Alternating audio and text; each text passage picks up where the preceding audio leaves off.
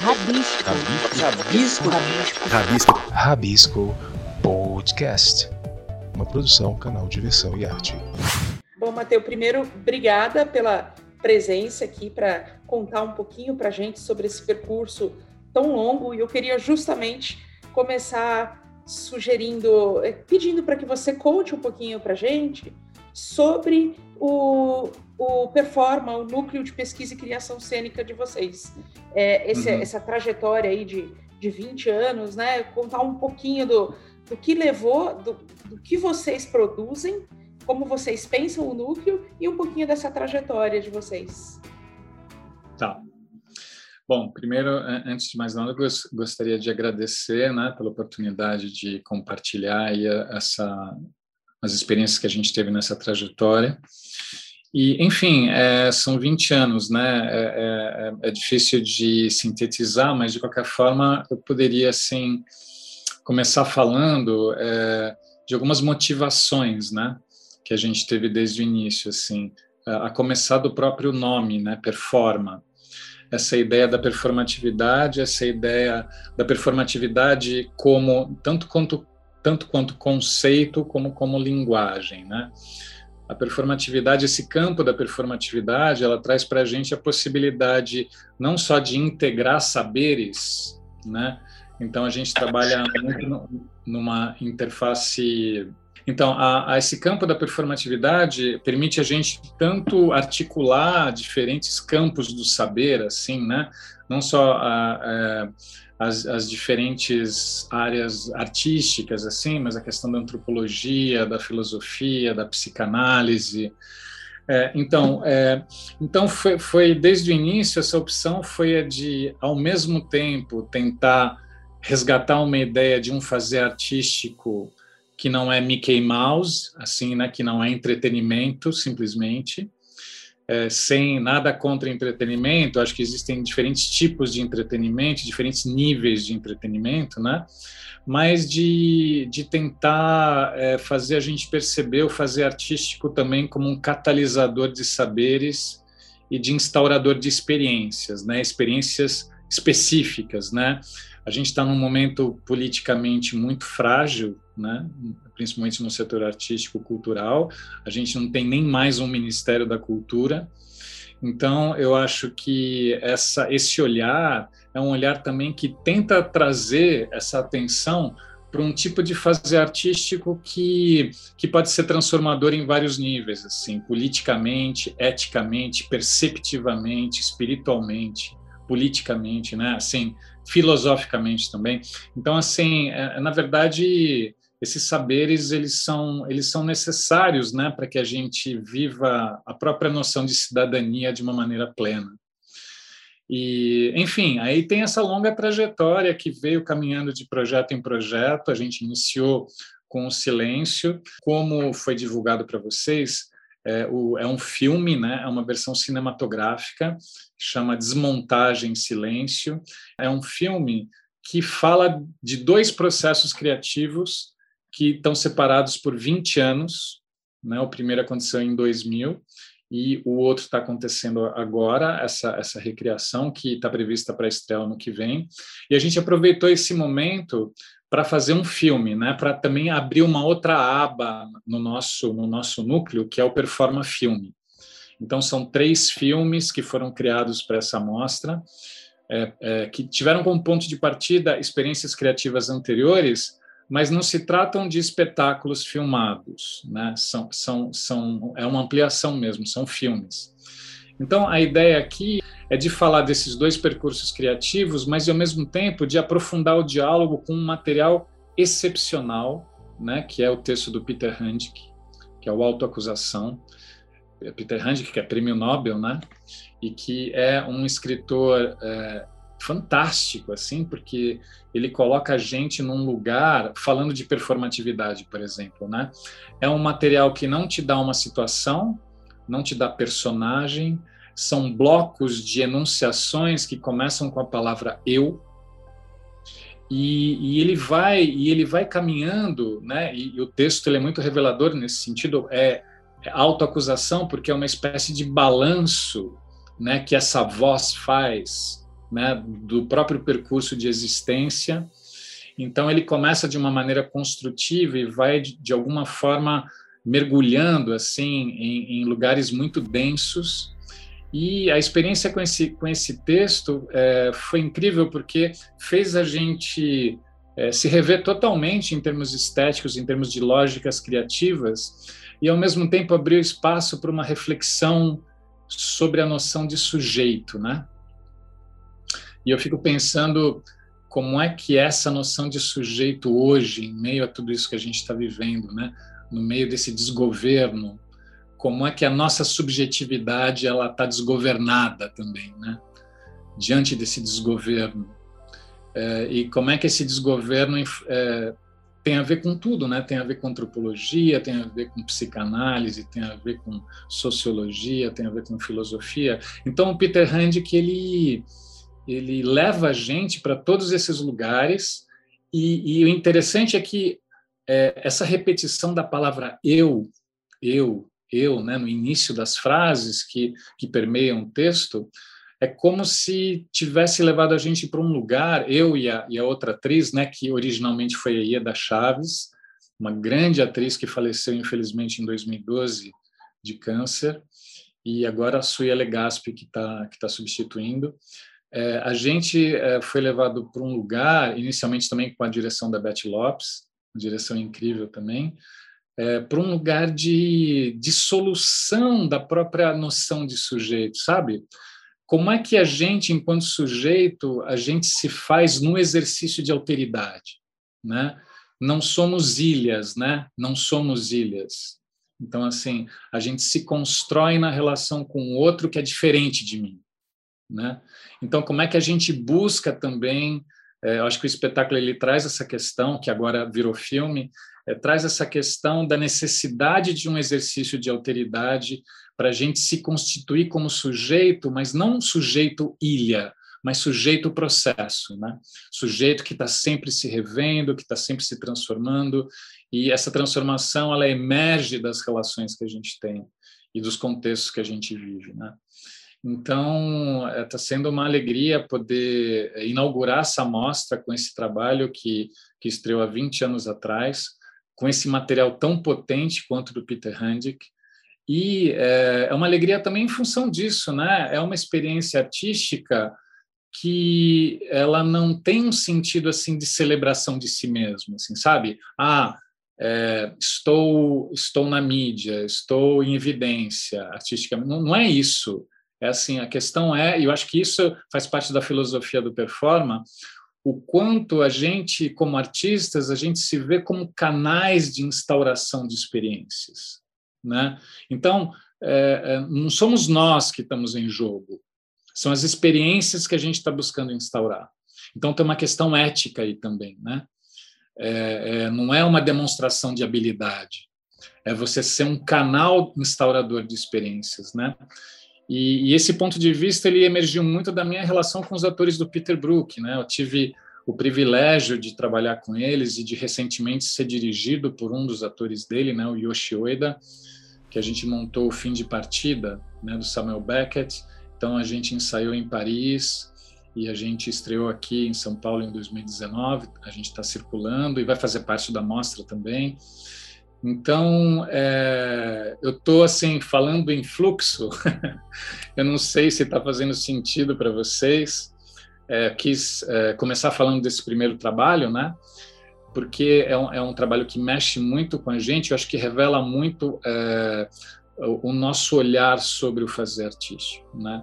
o silêncio, que agora chama desmontagem ponto silêncio, né?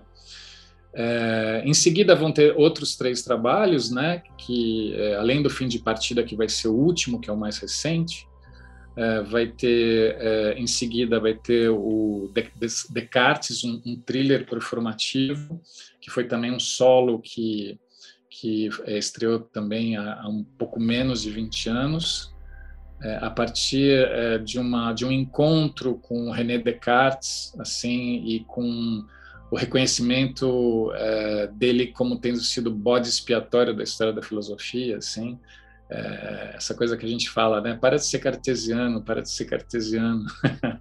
Mas na verdade, se a gente olha para ele, a gente vê que ele foi muito além, né, desse estereótipo. E é, por que falar de Descartes? Né? Descartes não só como o filósofo, mas os descartes do mundo. Então tem um jogo de palavras esse segundo trabalho. Bom, então, é uma amostra, né? Por que, que a gente escolheu esses quatro trabalhos dos, 15, dos mais de 15 que a gente tem? Porque a, eh, a gente acha que esses quatro trabalhos são representativos desse nosso percurso. Então, falei um pouquinho do primeiro, né, desse encontro com Peter Handick, que abriu para esse campo da performatividade, porque, exatamente, como era um texto que não tinha situação, não tinha personagem, não tinha né, não tinha uma história para ser contada, a gente teve que se reinventar artisticamente, né? E aí essa abertura para o campo da performatividade. Esse segundo foi, é, ele surge de uma indignação mesmo, né? Primeiro em relação a uma injustiça, ao meu ver, é, histórica com René Descartes, assim, eu acho que é, ele foi injustamente estereotipado e, é, junto com isso, teve um, um, um episódio pessoal. Esse, esse, esse, esse também não, não, surgiu simplesmente de uma questão. É, não surgiu simplesmente das minhas pesquisas filosóficas, mas, mas eu surgiu de uma história pessoal também, que foi a minha ida para a Itália, né? O meu pai é, é italiano, era italiano, ele faleceu ano passado de Covid. Ele veio com 19 anos para cá. E é, eu, quando eu fiz a escola de arte dramática, eu tinha, eu tinha 23 anos, 24, 23 para 24, eu decidi ir para a Itália. Eu decidi ir para a Itália e eu falei para meus pais: olha, eu vou encontrar uns amigos lá. Mas, na verdade, eu não conhecia ninguém. Eu, eu tinha, assim, 500 dólares no bolso e cheguei lá, fiquei na casa de um primo do meu pai e, e que não deu certo, era uma família muito disfuncional. E aí eu, eu, saí de lá e falei, olha, beleza, vou encontrar uns amigos, menti de novo. E aí é, fiquei em Bolonha, que é, é uma cidade mágica para mim, porque eu tive esse momento de quase indigência, né? Eu dormi na estação de trem, eu dormi em dormitório público, e chegou uma hora que, que eu não tinha o que comer, assim. Eu não tinha o que comer. E aí eu, eu me, me, vi diante de uma lata de lixo, assim, e, e aí eu falei, eu vou até lá. E aí eu fui até essa lata de lixo e nunca tinha pensado que, uma, que algum dia na minha vida eu precisaria, eu procuraria comida numa lata de lixo. Só que daí, quando eu enfiei a mão nessa lata de lixo, eu senti um, uma textura, uma coisa diferente, assim, no meio daquelas coisas úmidas. E eu puxei, era um livro do Descartes, o Meditação, Meditações Metafísicas, né, que em italiano chama Meditazione Metafisica. E eu abri um capítulo sobre a verdade e a mentira, que falava do corpo, então, na verdade, esse projeto do Descartes nasceu desse acontecimento, não nasceu de uma indagação filosófica, nasceu desse espanto, né? Desse espanto de achar um livro no lixo e de abrir esse livro e me, e me deparar com essa questão, né? Da verdade, da mentira. Aliás, o projeto inteiro do fomento que a gente está, e a, a mostra faz parte desse projeto, é a trilogia da pós-verdade, né? Daqui a pouquinho eu falo sobre ela então, assim, esse projeto partiu disso, partiu desse, desse acontecimento, assim. Depois disso, eu, eu, eu ganhei uma bolsa para a Universidade de Bolonha, estudei na Universidade de Bolonha. Então, Bolonha para mim é uma cidade mágica, porque eu fui da indigência até uh, o privilégio de ter aula com Humberto Eco e, e pessoas incríveis, né, como, como ele, assim. Então, esse projeto nasceu disso. Essa é uma outra questão que eu acho que é uma particularidade do nosso núcleo. Assim, da onde nascem os projetos? Os nossos projetos não nascem de ideias, nascem de encontros, de acontecimentos. Né? É, então, esse segundo projeto nasceu disso, nasceu de um momento de indigência e de marginalidade. E e a partir disso, quer dizer, a partir, a partir disso, esse projeto ele joga, ele tem um jogo de palavras, né? Porque ao mesmo tempo não se fala só do filósofo, mas se fala dos descartes do mundo, né?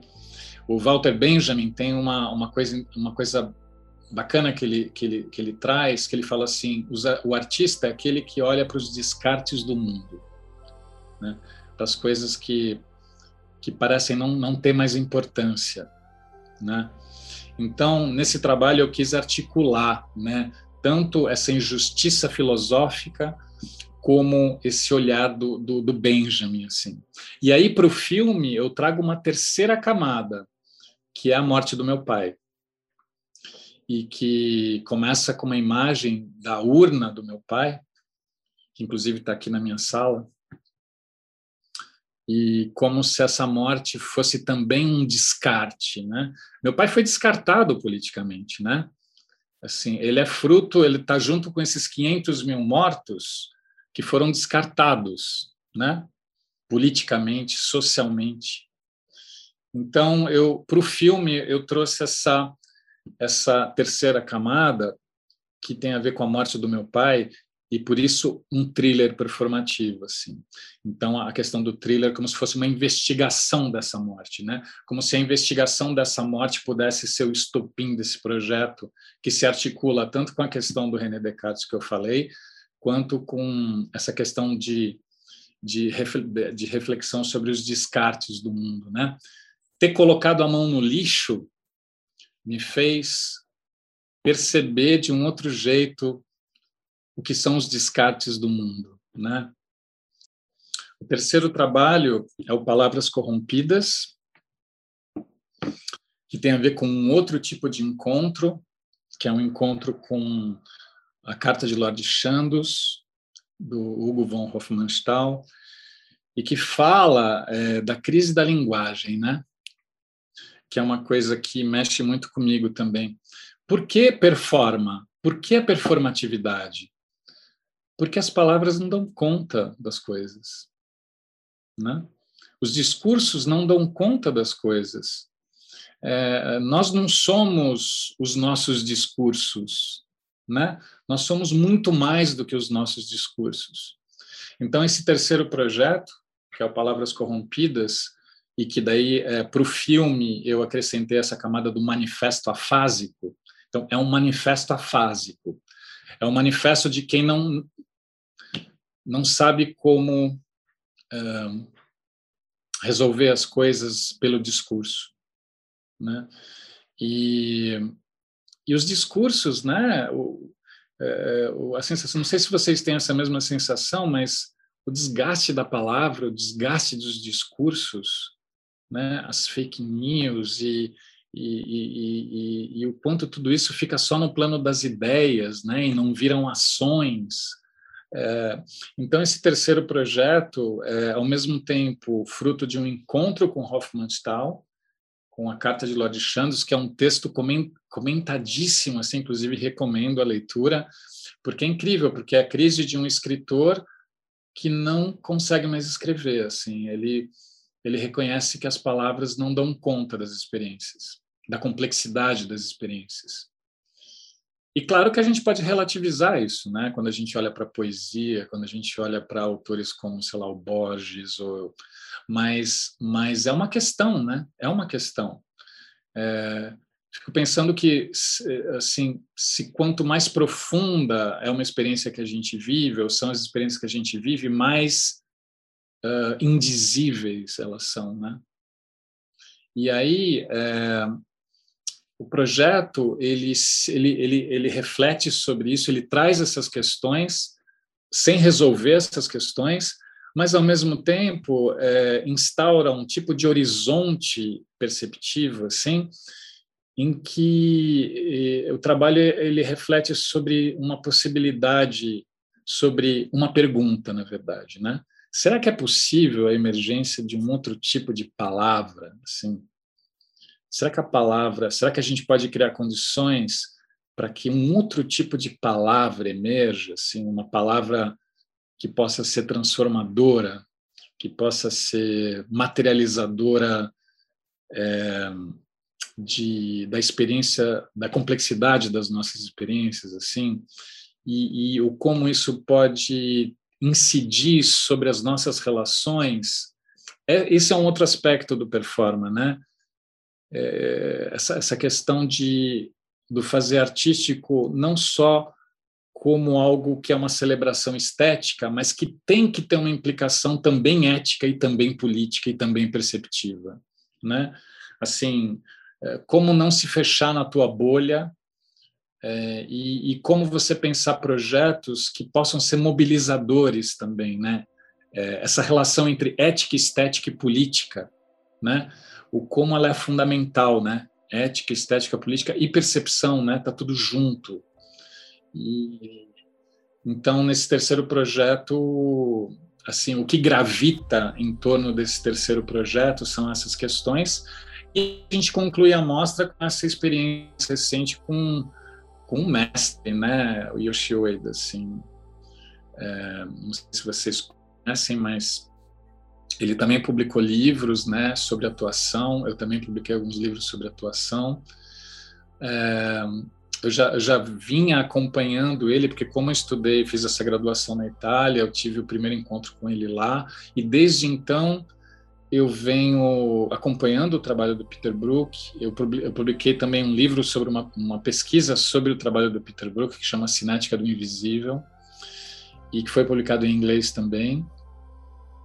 E, assim, uma coisa que me encanta profundamente no trabalho do Brook e do Oeda é o fazer artístico como materialização dessas camadas invisíveis e indizíveis da experiência, né? Então, quando deu certo da gente é, fazer, ter essa colaboração artística, então eu, eu dirigi, quer dizer, ele dirigiu, na verdade, eu, eu consto na ficha técnica como um, direção junto com ele, além da atuação, mas na verdade quem dirigiu foi ele, eu, eu, eu fiquei ali mais como um, né, um interlocutor, e o privilégio, né, de, de ter sido, ter tido essa experiência com ele, acho que foi um, um coroamento dessa trajetória dos 20 anos da gente, essa experiência com o Yoshi, né? Ele, ele traz uma leitura totalmente diferente para o Beckett. Ele, inclusive, a, a, o ser ficcional que eu atuo, que é o Ham, ele traz uma leitura muito, totalmente uh, desdualizada, é, desmaniqueizada, assim, o Ham ele, ele passa a ter uma complexidade que eu não tinha percebido antes. E é uma experiência que eu ainda estou escrevendo sobre, ainda estou elaborando, estou é, escrevendo um romance a partir disso, assim, que vai ser uma trilogia e enfim, é, um, ainda tô num, a gente está num processo, não só eu, né, o elenco todo que, que, que ensaiou com ele lá em Paris, a gente está ainda elaborando essa experiência, né? Porque justamente ele consegue materializar camadas é, não só do material do Beckett, mas do que o material do Beckett faz emergir, que é assim, é, não, não, não, não, não, não dá para fazer isso virar palavra simplesmente, né? E, enfim, esses são os quatro projetos da mostra. É, mas, mas o fomento ele vai além disso, né? A gente começou com três palestras sobre a verdade, a questão da verdade. Então, a verdade nas artes performativas, a verdade na psicanálise, a verdade na, na literatura, com três pessoas incríveis, né? O Cassiano Sidoquilis é, para pensar a questão da, da, das artes performativas, o Davi Arrigucci para falar da literatura e o Daniel Omar Pérez para falar da psicanálise. Né? Então, como repensar a noção de verdade nesse momento que a gente está? Né? Não só em função dessa coisa da, da, da, das fake news, da pós-verdade, não, é, é de, de dar um passo para trás mesmo, sabe? Como pensar, como repensar a noção de verdade. Então, esse projeto todo que a mostra está inserida tem a ver com criar um horizonte também ao mesmo tempo de reflexão crítica e de resgate de possíveis noções de verdade, né? É, então, além, além dessas palestras e da mostra que começa amanhã, a gente tem uma trilogia para criar, né? É, essa trilogia com três materiais incríveis também, uma docs, né, do Matei Wisniewski, uma adaptação do Inimigo do Povo, do Ibsen, e o processo do Kafka. Então, essa é a trilogia que a gente, que a gente vai criar depois dessa mostra. Né? E aí a gente fecha com a celebração de um livro bilíngue né, sobre esses 20 anos do, do, do Núcleo Performa, que agora é Núcleo Performa, Teatro, Performance e Cinema. Né? A gente está inaugurando essa, essa, essa outra dimensão do nosso trabalho, que é a partir desses três filmes. De, de cara, a gente sabia que a gente não queria fazer teatro filmado, né? É, porque as experiências que, que a gente viu, que a gente se deparou, em, embora algumas tenham, tenham sido muito bacanas de ver, a gente queria aproveitar mesmo é, essa essa restrição. Quando eu tive aula com o Eco, né, ele falava de um princípio criativo que ele, que ele achava muito importante, que ele, que ele chamava de princípio da restrição. Né? Ele fala assim: sem restrição não tem criatividade, sem restrição não tem processo criativo. É, e aí eu, eu, fiquei pensando nesse momento assim, né? O que que essa restrição ela pode abrir? E aí eu acabei fazendo uns cursos de formação de, de filmmaking, de, de direção de cinema, fiz uns, um, um, também, é, segui uns cursos de roteiro, e aí falei, puxa, por que não, né? Por que não aproveitar essa, essa oportunidade para se ampliar mesmo, né? Criativamente, artisticamente. E aí eu fiz essa proposta para o núcleo, é, deu é, fazer roteiros né, desses trabalhos. E aí eu com a Daniele Santos, que é, é também a, a, diretora de movimento dos trabalhos, que é uma, uma bailarina incrível que é, faz parte da companhia de danças de Diadema, é, é, isso, a gente, a gente decidiu é, fazer esses roteiros a partir desses três trabalhos, e aí e aí rolou assim as, as pessoas, né, as pessoas que estão comigo no núcleo uh, curtiram e acharam que poderia poderia poderia ter a possibilidade de fazer esses roteiros uh, materiais cinematográficos. Nisso a gente já tinha conhecido a Luíse Belmonte e o Klaus Lehmann que que, que é Diz Filmes e, e o, o Klaus que é diretor de fotografia são duas pessoas incríveis também. E aí e aí as coisas foram rolando assim, inesperadamente, sabe? Não foi uma coisa planejada. Mas o que a gente percebe é, é que entrar nesse campo do audiovisual, do cinema, é, é um desafio, mas ao mesmo tempo faz com que a gente é, pense nessa possibilidade mesmo de um tipo de, de registro e de experiência que, que pode se desdobrar, né? Por exemplo, esses três filmes, para nós, hoje a gente está começando a ver esses três filmes não como três filmes, mas como um tríptico, né?